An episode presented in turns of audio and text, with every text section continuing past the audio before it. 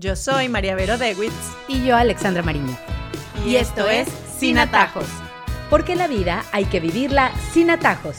Nuevamente nos sentamos a platicar con ustedes, porque este podcast definitivamente que ha sido no solamente una conversación agradable entre dos amigas, sino entre muchas y muchos que nos están oyendo y eso nos entusiasma, nos alegra, nos hace felices oír las bonitas palabras que nos dice cada uno de ustedes cuando oyen nuestros podcasts y cuando nos piden y nos dan sugerencias.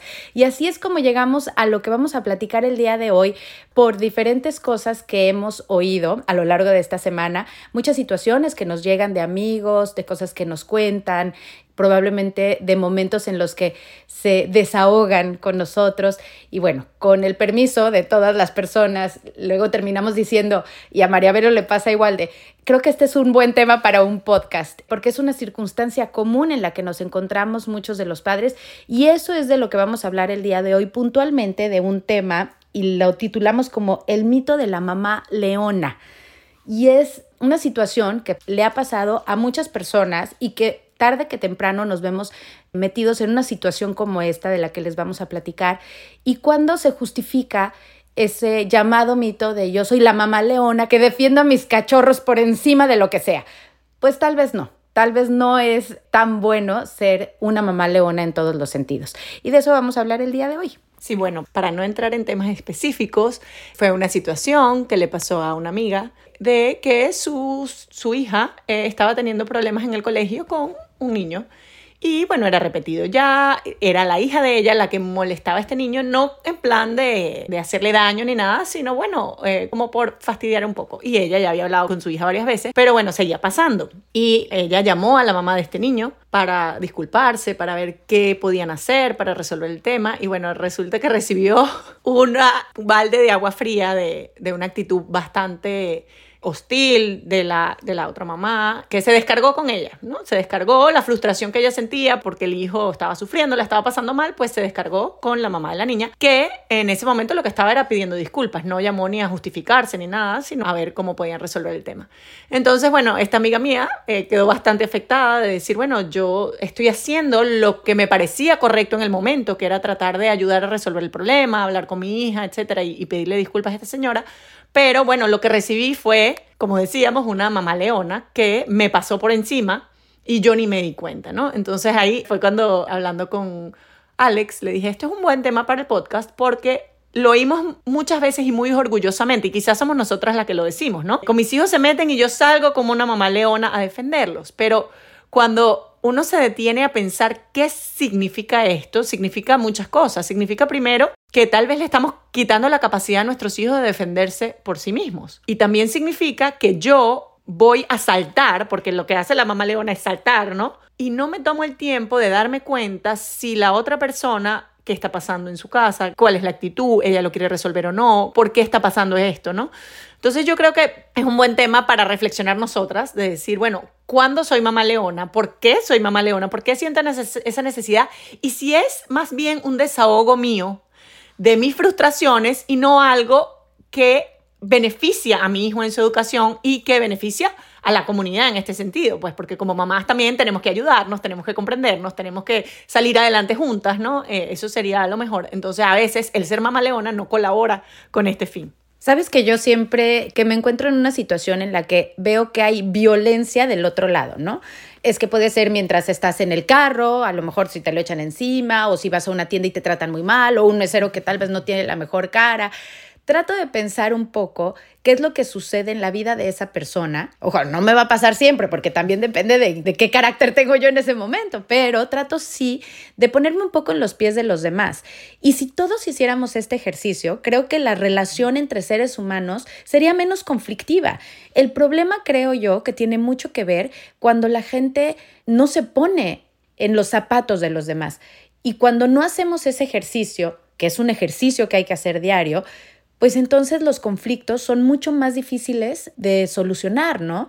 Porque no estamos entendiendo el punto de vista del otro y a lo mejor estamos hasta en el mismo canal. Creo yo que tiene un poco que ver con esto que estamos platicando hoy. Sí, yo creo que es esa, esa frase que dicen aquí que es tan sencilla, ¿no? Be kind. O sea, sea amable. O sea, asumir que un niño, vamos a ponerlo en este caso porque estamos hablando de la mamá leona, asumir que un niño que se porta mal, que ataca, que molesta o que comete errores, hace eso porque la educación que recibe en su casa está mal o no la recibe o los papás no le prestan atención. Ojo, y esto lo hacemos mucho, o sea, prejuzgamos, prejuzgamos muchísimo. Cada vez que un niño eh, de repente se porta mal en el colegio, ay, eso debe ser que en su casa no le prestan atención, o ay, eso debe ser lo que ve en su casa, cómo se tratarán sus papás, cómo lo tratarán a él. ¿Cuántas veces repetimos esto entre amigas, etcétera, ¿no? O, o incluso en la casa, o se lo decimos a nuestros hijos. Entonces, eso es un error. No sabemos de verdad lo que tú dices. ¿Qué está pasando allí? Muchas veces, y lo hablamos el día cuando hablamos del tema del bullying, en, el episodio del bullying, si quieren vuelvan a oírlo. Muchas veces hay niños que actúan así por infinidad de cosas y no necesariamente es culpa de los papás, ¿no? Entonces, primero asumir eso, asumir que del otro lado hay alguien que está haciendo mal su trabajo. Mira, no necesariamente es verdad, ¿no? Y segundo, también darnos cuenta de que con amabilidad tal vez logremos mucho más, porque si definitivamente esa persona está eh, pasando por un mal momento o no sabe educar a sus hijos o es una madre ausente o lo que sea, Tal vez si yo soy amable y yo trato de buscar una solución y trato de ayudarla, probablemente vayamos a tener mejores resultados con nuestros hijos a que si yo solo me dedico a decir, no, es que yo defiendo a mis hijos y nadie se mete con mis hijos y yo entonces no voy a permitir que esto suceda, porque es así, o sea, además somos como las reinas del, o sea, las reinas del parque. No voy a permitir que ese hijo empuje a mi hijo. Bueno, sí, pero a veces va a pasar que el hijo tuyo también empuje al otro. Entonces, ¿cómo nos ayudamos entre nosotras? Como decíamos, para educarse necesita una tribu. ¿Cómo somos tribu? Hay poeta venezolano que me encanta, tiene una poesía que dice, cuando se tiene un hijo, se tienen todos los hijos del mundo. O sea, cuando se tiene un hijo, ese niño que tal vez molesta al hijo tuyo, que tal vez le pega, que tal vez lo fastidia o que tal vez es mala influencia según tú, también cuando lo ves, como un niño que es parte de, los hijos del mundo, también dices, yo también quiero que él sea mejor, y también quiero que esté contento, y también quiero que no sufra, y también quiero que no pase por eso y que no tome malas decisiones. Entonces, qué diferente es nuestra actitud cuando nosotros vemos a ese niño como, no, aléjate de ese niño, no te acerques a él, o cuando decimos, como yo como mamá preocupada por mis hijos, me preocupo por el entorno de ellos también. Y me preocupo porque sus amigos o sus no amigos, porque capaz no es amigo, sean mejores y sean mejores personas, ¿no? O sea, ¿cómo mejoramos también nosotros como mamás cuando pensamos así? Casi siempre estas circunstancias, si no es que siempre, se dan cuando los padres no están presentes y creo que tiene mucho que ver con la frustración de los padres cuando reciben de parte de, del niño lo que está sucediendo, ¿no? Porque es que como dicen también, siempre hay dos lados de cada historia. Pero los papás no oímos al otro niñito, no oímos la versión de la otra mamá, no sabemos qué está sucediendo y solo tenemos como esa versión nuestra y tal vez de los profesores que puede que tampoco vieron nada porque están frente a 20 niños y está pasando entre solamente dos. Entonces puede que sí, el colegio se encargue y demás, pero yo soy mucho de pensar y soy mucho de, de trabajarlo así en mi casa, que nosotros tenemos que ser coaches, que nosotros tenemos que ser entrenadores en la vida de nuestros hijos y es nuestro trabajo ayudarles y entrenarlos a sobrepasar cada una de esas situaciones. Yo no puedo cambiar a esa mamá leona, yo no puedo cambiar a ese niño que es bully o que, o que se deja o que no sabemos cómo reaccionan las situaciones. Yo no puedo hacer cambios en e, el resto de los niños, pero sí puedo hacer cambios en cómo mi hija asume y enfrenta las situaciones. Entonces yo siempre he pensado que el trabajo es en mi casa, con las cosas difíciles que se presentan cuando no estoy con ellas, ¿no? Lo veo así. Es una excelente manera de verlo. O sea, yo no soy mamá leona, yo soy mamá coach, como dices tú, hay que buscar otro, otro animal que sea, porque yo no salgo saltando a defender a mi hijo, sino que yo me ocupo de que ella aprenda las herramientas para poder defenderse, para poder aceptar la situación que está pasando, para poder cambiar la situación, para poder soportarla si es algo, para poder hacer algo por cambiarla. Entonces, en eso voy a concentrar mi energía, porque si nuevamente decimos, si yo lo que hago es saltar a defenderla, yo le estoy quitando a ella la capacidad para aprender a manejar esta situación. Y el día que yo no esté, ¿quién la va a defender? Si ella no ha aprendido a hacerlo por ella sola. Porque ¿en qué me concentré yo? En pegarle gritos a la maestra que le puso la mala nota, al coach que no lo metió a jugar, a la maestra de baile que no la puso en primera fila, porque ojo, que lo hacemos. Aquí no lo estamos inventando. O sea, ¿cuántas veces ha salido usted a hablar con la maestra porque le parece que es injusta con su hija? Lo hemos hecho, lo hacemos porque somos mamá leona. o en el parque, estamos en el parque con y el otro niñito le está jalando el juguete y el tuyo está jalando y se para uno corriendo como un resorte a regañarle y decir, no, ese es de él, no se lo quites. Y entonces, ¿qué mensaje le estamos mandando a nuestros hijos? No, es que yo soy la que tengo que salir a defenderte en cada caso. Y yo sé que esto lo hemos repetido aquí en este podcast mil veces, pero es que a veces si uno lo repita, uno no cae en cuenta, porque en ese momento te gana el instinto, ¿no? el instinto de que eso te duele. Y el dolor nos hace hacer cosas que no necesariamente son buenas para nuestros hijos. Entonces, yo por eso siempre me repito a mí misma, la maternidad tiene que pasar de ese instinto, de ese sentimiento, de ese impulso, tiene que pasar a una decisión consciente de hacer el bien por mi hijo, que no necesariamente hacer el bien por mi hijo es lo que me va a provocar hacer en el momento o lo que me va a nacer hacer en el momento, ¿no? Sino que muchas veces me tengo que tomar el tiempo para calmarme, para acariciar ese corazón roto, para que se cure y luego tomar la decisión correcta, porque con corazones rotos, con sentimientos encontrados, con rabias, no podemos tomar decisiones buenas por nuestros hijos. También lo veía desde otro punto de vista y no necesariamente tiene que ser con las relaciones que tienen nuestros hijos con sus eh, amigos o con los niños afines, ¿no? Los peers, como dicen aquí en Estados Unidos, que son tus semejantes cuando estás en el colegio, sino con los profesores, por ejemplo.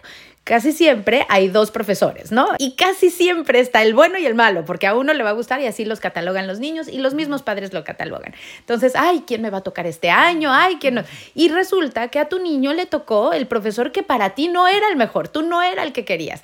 ¿Cuántos padres se van al colegio a pedir que lo cambien, a mandar correos, se ofuscan y se ofenden cuando además el colegio no puede acomodar o cuando no pueden acomodar a tu niño en el equipo de fútbol que o en el equipo de voleibol que quieres porque es que ese es el mejor coach?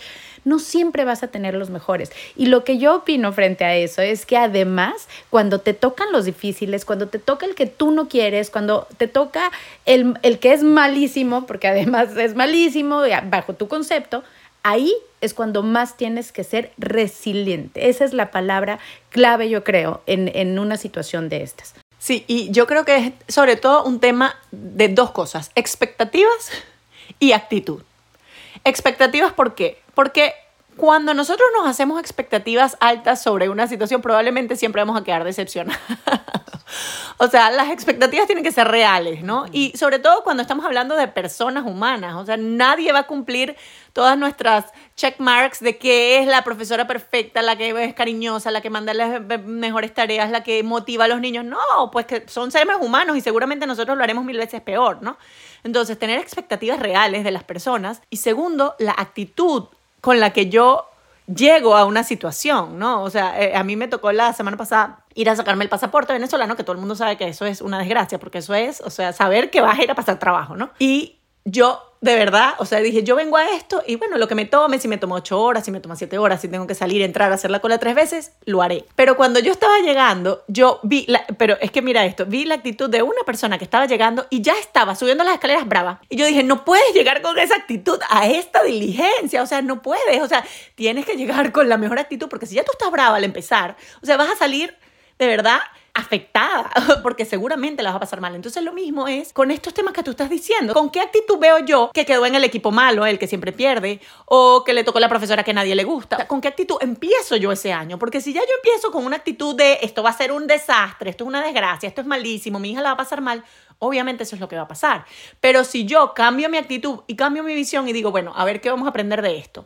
Em, ¿Es el equipo más malo? Bueno, de repente ella puede ayudar a los demás. O ella puede ser la mejor y triunfar. O vamos a ver cómo podemos nosotros em, hacer que este equipo malo sea el bueno. No sé, o sea, cuando uno cambia su actitud y su visión sobre las cosas, todo cambia, pero es muy difícil hacerlo porque al final también somos egoístas, Alex, y queremos lo mejor para nuestros hijos, queremos el mejor equipo, queremos el mejor profesor, queremos el mejor coach, queremos la mejor experiencia, queremos la niñez mágica, queremos el mejor cumpleaños, queremos todo y nos cuesta mucho aceptar que la vida tiene cosas buenas y cosas malas. no queremos las cosas malas, no las queremos, las rechazamos. Mira, tú siempre estás dándonos tips de libros, pero yo te voy a dar uno de película y película de niñas que me hace pensar en eso que estás diciendo. Y se llama Loki. No sé ni en qué plataforma la vi, búsquenla, es reciente, pero me encanta porque es el mundo de la suerte, con todos estos, eh, ya sabes, los, los de los tréboles y las monedas de la buena suerte y demás, y el mundo de la mala suerte. Y entonces la película trata y gira en torno a cómo estos dos mundos son necesarios uno del otro. Y que si todo el mundo tuviera la mejor suerte, tampoco sería bueno porque para todo el equilibrio, para que la vida del ser humano esté equilibrada, se necesita del yin y el yang, del bien, del mal, de la suerte y de la mala suerte, porque eso es lo que nos hace ser humanos en todos los sentidos. Entonces, véanla con sus hijos, porque la verdad que vale mucho la pena y sacas muchas cosas respecto a esto.